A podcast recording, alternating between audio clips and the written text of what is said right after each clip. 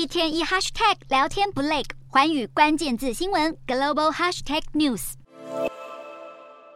视线专注，手指在键盘上快速敲击。很多人玩线上游戏，能在电脑前坐上一整天。不过，在中国，尤其是未成年人想玩游戏，得看政府脸色。北京当局限缩未成年人的游戏时间。根据腾讯发布的时间表，年轻人在春节寒假整个月期间，大约只有十四小时能够登入游戏。可以说，政府的严厉手段不止影响玩家，更狠狠打击了业者。不过，在中国之外，其实全球的游戏市场都出现了萎缩迹象。综合分析显示，去年的全球游戏支出总额下降百分之五，游戏服务销售（包含主机跟电脑游戏在内）也比前一年缩水超过百分之一。而手机游戏受创尤其严峻，虽然去年手机游戏的首次下载量有所增加，但却抵消不了玩家支出的下滑。分析认为，这就是通膨时代下民众荷包缩水的表现。在人人减少非必要消费时，游戏产业就是首当其冲。